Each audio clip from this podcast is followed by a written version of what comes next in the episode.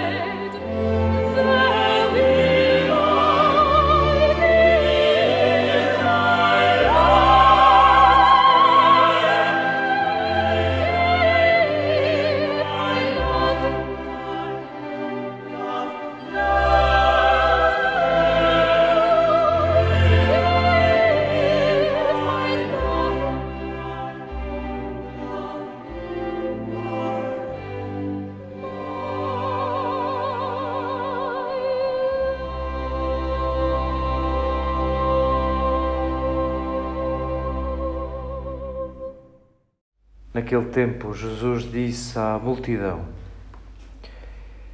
A quem poderei comparar esta geração? É como os meninos sentados nas praças, que se interpelam uns aos outros, dizendo: Tocámos flauta e não dançastes, entoámos lamentações e não chorastes. Veio João Batista, que não comia nem bebia, e dizem que tinha o demónio com ele.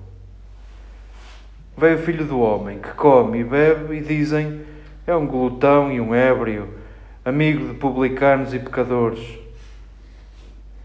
Mas a sabedoria foi justificada pelas suas obras.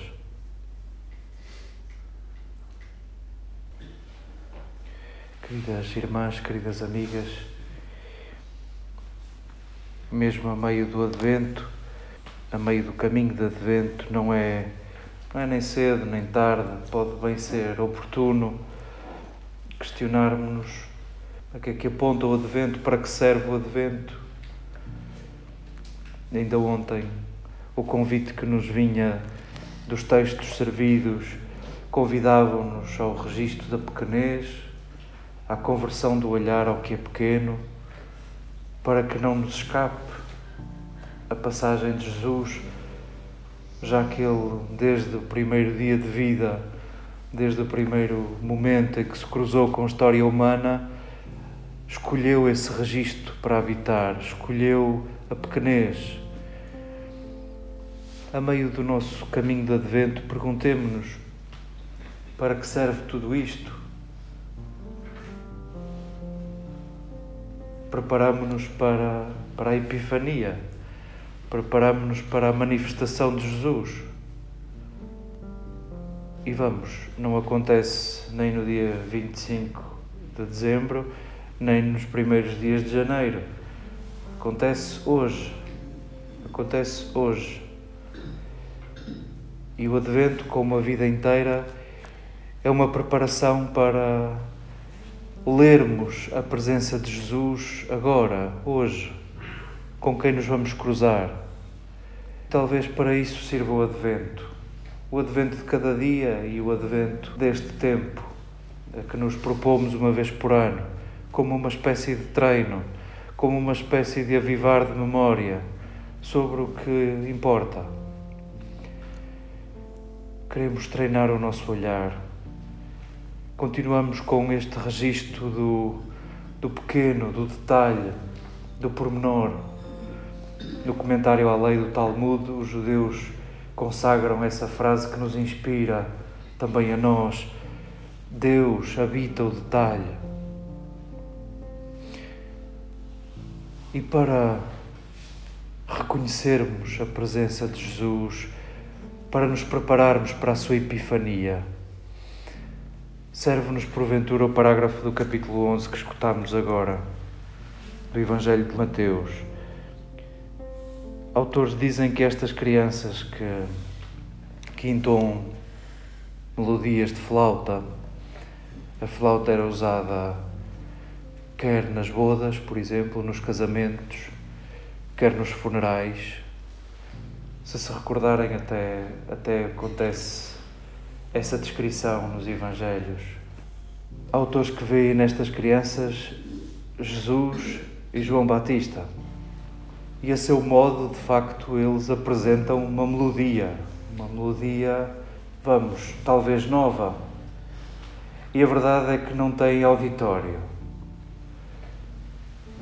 João Batista não foi aceito na sua austeridade por muitos e associaríamos essa austeridade às melodias mais fúnebres, mas também os mesmos não aceitaram as melodias de festa, as melodias nupciais que Jesus, à sua maneira, também foi entoando.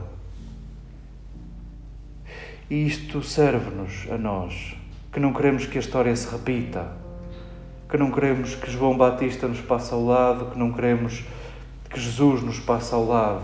O mesmo é dizer, não queremos que Deus nos visite de formas originais e não o acolhamos porque não sabemos lê-lo.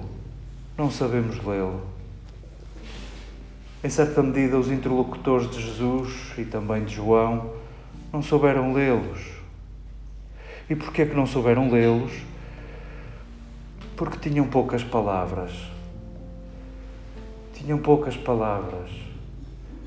E Jesus não encaixava nas poucas palavras que eles tinham disponíveis. Nem João encaixava nas poucas palavras que tinham disponíveis. E nós, a meio do nosso advento, queremos lembrar-nos que precisamos de palavras, precisamos de renovar o nosso vocabulário, precisamos de refrescar o nosso léxico, precisamos de palavras para lermos Jesus, para lermos a Epifania de Jesus, para não se dar que não saibamos ouvir a sua melodia, não saibamos ler as suas palavras, não saibamos ler a sua manifestação, não saibamos gozar da sua presença. E como é que nós renovamos palavras? E como é que aprendemos palavras novas? Como é que havemos de nos enriquecermos de palavras para que Jesus não tenha que se encaixar apenas naquilo que eu prevejo, apenas naquilo que eu sei? Talvez o tempo de advento nos convide ao silêncio, ao silêncio capaz de deixar que o outro se narre. Quando permitimos que o outro se conte, que o outro se diga, aprendemos verdadeiramente palavras novas, porque a maneira como nos narramos e como nos dizemos é verdadeiramente original. Queremos, neste tempo de advento, dispormos-nos a deixar que esse outro que nos visita no dia de hoje se diga como ele é. Queremos que o tempo de hoje, o real de hoje, se diga como ele é. E nós havemos, no tempo de advento, nos treinarmos a deixarmos que o real se diga como ele é e que o outro se diga como ele é. Esse é verdadeiramente um caminho de aprendizagem. Esse caminho enriquece-nos. Deixemos que a realidade acrescente palavras novas. Deixemos que o outro acrescente palavras novas às nossas palavras. E esse será o contributo para lermos Deus no real e nos outros. Lermos a epifania de Deus no real e nos outros possa este tempo de advento ser um tempo verdadeiramente pedagógico, um tempo que nos enriquece na forma como despertamos os sentidos, na forma como enriquecemos o vocabulário, para lermos Deus já presente no meio de nós, para que não aconteça como há dois mil anos, que nos passa ao lado